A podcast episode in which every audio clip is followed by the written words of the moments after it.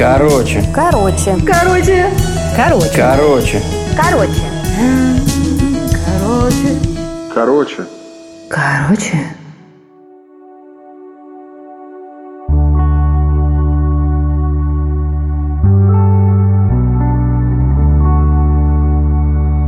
Я сделал один звонок отцу, проговорил с ним возможные варианты, и судя по его реакции, я понял, что я сын людей, которые делали это все в пешую и делали это более профессионально и более так по-альпинистски. Я, наверное, не мог себе оставить варианта идти коммерческой группой.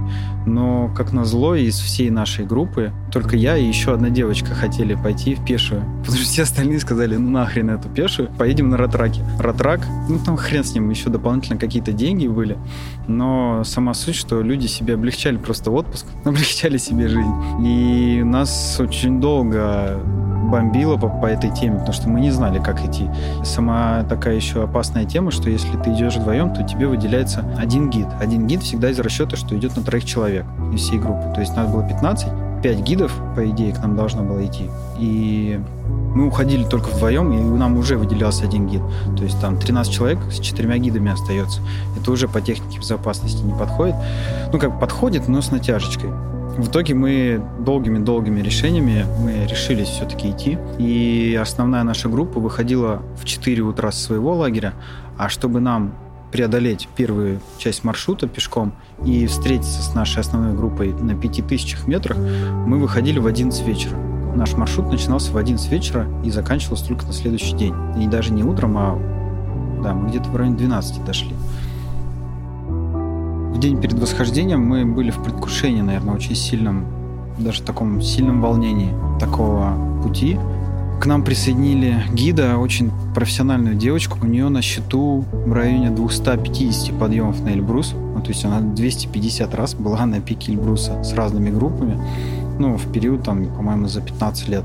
Она очень сильный профессионал, прям эксперт абсолютно знает все по медицине, все по питанию, все по физической нагрузке, по состоянию.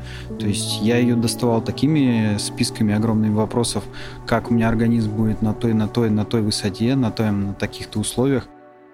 В общем, решили все-таки идти в пешую. Мы понимали, что у нас будет маршрут примерно, все зависит от нашей скорости, но примерно это 13-15 часов восхождения. Мы легли спать в надежде, что мы хоть чуть чуточку отдохнем перед восхождением. Но нифига не получилось вообще ни на минуту. У тебя мозг постоянно визуализирует какие-то картинки, какие-то опасные ситуации, потом какие-то фантазии, мелодрамы там раскидываешь сразу. Ну, в общем, не дает тебе спать. В 22.00 прозвенел будильник, и мы начали собираться в поход. У нас был запланирован ужин, ну или завтрак, там, я не знаю, как это обсуждают, как это называется. Нам дали сухпайок, то есть пакетик с едой. С, э, обязательно нужно взять с собой еду туда, потому что у тебя очень большой энергозатратный процесс будет происходить, потребуется питание однозначно. Убираешь себе полный термос чая, там, под твой вкус, сахар, лимон и так далее. И в 11 часов выходишь. На самом деле очень страшно выходить в полную темноту, потому что в 11 часов ты видишь только звездное небо, абсолютно чистое от облаков. Э, наверное, только луна светит тебе таким небольшим, подсвечивает, и то она такая сбоку, нифига тебе дорогу не освещивает. Ты идешь с фонариком, полным рюкзаком, в обвязке. И мы вышли втроем. Я, девочка Оля и гид. Наверное, с первых минут было непонимание вообще всего, что куда мы идем. Ну, как бы мы понимали, что мы идем, но почему мы идем в темноте и мы видели, куда идти, а это просто бесконечный горизонт горы, куда ты поднимаешься вверх. Ты вообще не понимаешь, почему так происходит, почему ты выходишь именно в 11 вечера. Но потом начала луна становиться как-то ярче, и все небо было звездное, а вся дорога и вся снежная тропа, по которой мы шли, она приобретала вообще такие краски, как будто просто нам прям огромный фонарик включили. Ты делаешь небольшие там остановочки, там в туалет, попить чай, воды, оборачиваешься, а сзади тебя точно такие же подсвеченные этой луной горы. И звездное небо на фоне этих гор, оно, наверное, ну, никогда тебе не дает такую картинку. В интернете таких фотографий вообще хрен найдешь. Когда ты видишь это еще вживую, это далеко вообще не фотография, это прям настоящая горная жизнь, если так можно сказать. Мы шли около трех часов в полной темноте, добрались где-то до высоты 4500, начали с каждым там 500 метрами, наверное, одеваться, перекусывать. Брали с собой спортивные гели, чтобы они немножко нас подзаряжали там по витаминам, чтобы было все в порядке. Пили чай. Все это ужасное незнание, куда ты идешь, наверное, компенсируется вот этой красотой только горной, потому что только-только начинается там рассвет в районе там, 3-4 утра, а нам уже в 5.30 нужно было встречаться с нашей основной группой на 5000 метрах. Рассвет в горах, наверное, это единственное место, где можно по-настоящему увидеть его вживую. Потому что рассвет на море, рассвет там в городе, когда ты живешь на большой высоте, это совершенно не сравнится с тем рассветом, который мы видели в горах. Где-то ближе к 4 утра мы уже оделись тепло, и я делал сноубордическую маску, а как у всех сноубордических масках есть стекло, которое ну, непрозрачное, оно другого цвета, обычно там красное либо желтое. У меня было такое, оно немного розоватое, и я ее одел еще когда было темно. И был такой момент, что я шел, а ты идешь медитативно, очень медленно, думаешь о своем. Ты не смотришь особо по сторонам. Но я посмотрел по сторонам, и я увидел как бы, этот рассвет в таком немножко красноватом цвете. А потом остановились, по-моему, на перекусить или на чай. И я снял маску, и я офигел, какая на самом деле там красота. Там во все небо уже звезды пропали, там во все небо уже голубизна. Наверное, если посмотреть там вправо, по-моему, да, был справа рассвет, ты уже находишься выше облаков, ты видишь, как горизонт из облаков, и из этого горизонта выходит уже солнце. Оно прям рождается там. Это ну, неповторимый на самом деле вид. Такого я не видел нигде рассвета. Я очень на самом деле хотел бы еще раз его увидеть, потому что это ну, неповторимо.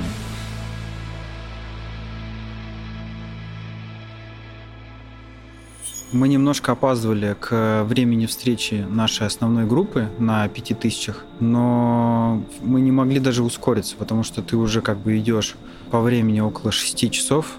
С каждым часом на самом деле становилось очень тяжело. Наверное, даже не часом, а с каждой сотней метров, когда ты преодолеваешь высоту, у тебя все меньше, меньше, меньше кислорода, и это тебе не добавляет сил вообще.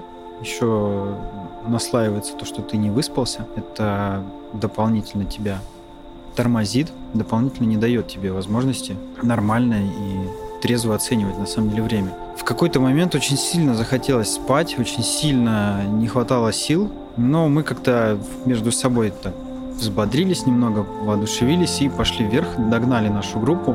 На улице уже было вообще светло-светло. Там такой снег хрустящий. Ты так идешь, такой Прям очень сильно хрустит снег.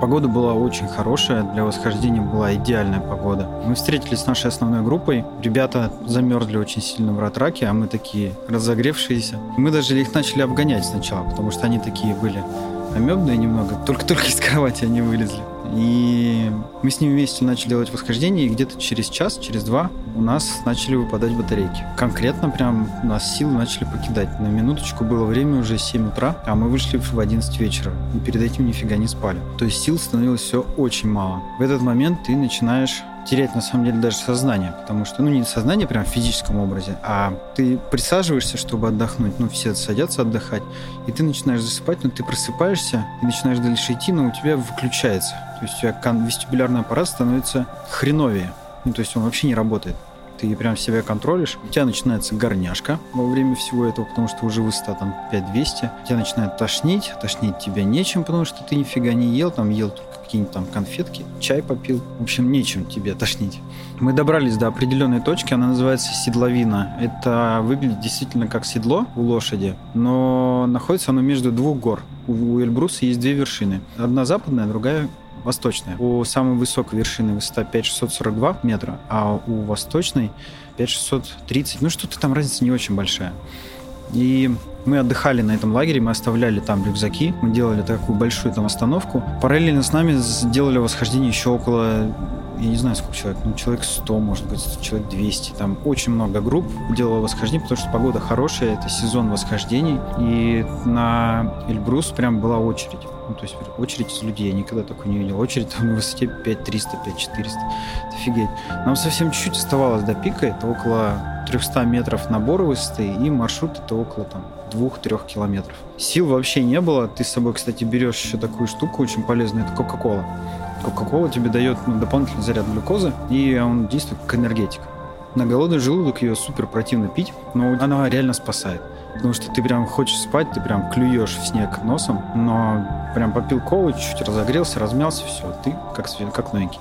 Ну, ненадолго, минут на, на 15. Потом у тебя опять становятся, наверное, такие прям провалы в энергии. Вот вы собрались, опять пошли на восточную вершину. Впереди нас ждали такое место, называется Перила. Вдоль горы, в отвесной горе, идет тропа. Вдоль тропы натянута веревка, которой ты подцепляешь свой карабин и, соответственно, продвигаешься. Ты берешь с собой только ледоруб и подцепляешься к этой страховке, чтобы если ты вдруг свалился и оборвалась там перила или еще что-то, на всякий случай у тебя есть ледоруб, как тебя учили по технике безопасности, ты зарубаешься в снег. Но вроде нормально все поднимались, никто не упал, ну, там мало кто падает, но я чувствовал себя очень плохо, и все, в принципе, начали чувствовать себя очень плохо, потому что там высота, кислорода мало, а уже прошло там большая часть нашего похода, у нас так вообще уже там совсем сил не было. Я очень мало чего помню, на самом деле, с того момента, потому что это были как флешбеки. Я писал об этом в своем посте, что ты не помнишь каждую минуту своего нахождения на... и восхождения на гору. У тебя очень сильно страдает вестибулярный аппарат, сил у тебя нет, в глазах, возможно, даже какие-то были галлюцинации, ну, казалось, там, ты слышишь какие-то звуки или еще что-то. Ну, то есть мозг настолько отключен, что ты идешь, только загружаешь его физической нагрузкой. Дальше мы поднялись на место, называется плато плато и вершину отделяет, наверное, метров 50. То есть перед плато до окончания твоего маршрута остается 50 метров тебе надо пройти. Но на этом плато там такой ветруган, там такая, ну, прям сила слышится этого Эльбруса. Может, это опять галлюцинации были, на самом деле. Совсем чуть оставалось, и туда вот прям поднимаешься, как будто вот прям твоя жизнь вот на этом после Эльбруса окончится, потому что, ну, действительно сил вообще не было. Мы с горем пополам забрались на вершину, все были очень рады, все друг друга поздравляли. Я пытался записать словесное обращение к родным и близким, но я потом прослушал, и это просто был ужас.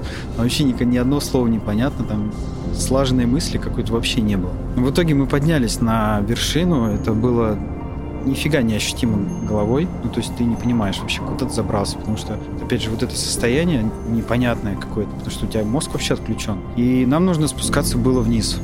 На самом деле все думают, что подняться на Эльбрус, это вот нужно только подняться на Эльбрус. Да нифига нужно еще и с него спуститься. То есть очень много людей рассчитывают силы свои до вершины, а на самом деле еще нехило сил нужно потратить, чтобы еще спуститься. И когда тебе гид рассказывает, что вот тебе там нужно раскладывать свои силы так-то и так-то, тебе нужно еще спуститься, многие на это забивают и доходят до вершины, а потом чуть-чуть спускаются, и некоторые теряют даже сознание. Потому что они не рассчитывают головой, что они могут спуститься. У нас вроде бы не было таких случаев, хотя я не помню, может и были. Но я спускался вообще на последних вообще на последних порах. Это было очень тяжело. Мы спустились до 5100, и нас забрал ратрак оттуда. Потому что некоторые пошли пешком, чтобы забрать, спуститься с самого верха и до лагеря вниз, это нужно было еще 5 часов. Я бы не выдержал, точно, я бы точно где-нибудь в сугроб попал просто и сдох бы, наверное. Я сел на ратрак, и мы спустились на базовый лагерь. Мы приехали, помылись там как-то, легли спать, проснулись, я вообще не понимал, что произошло. Я не помню, что происходило, и все такие, блин, да, вроде на Эльбрус поднялись, но никто не ощущал, на самом деле, что мы поднялись на Эльбрус. Это такой имеет догоняющий эффект. В течение еще двух-трех недель ты только осознаешь, что ты сделал, на самом деле. Потому что все там звонят, ты им звонишь, что все хорошо, поднялся. Все таки поздравляю. А я так в голове, на самом деле, думал, да, что поздравляю? Ну, непонятно, почему так.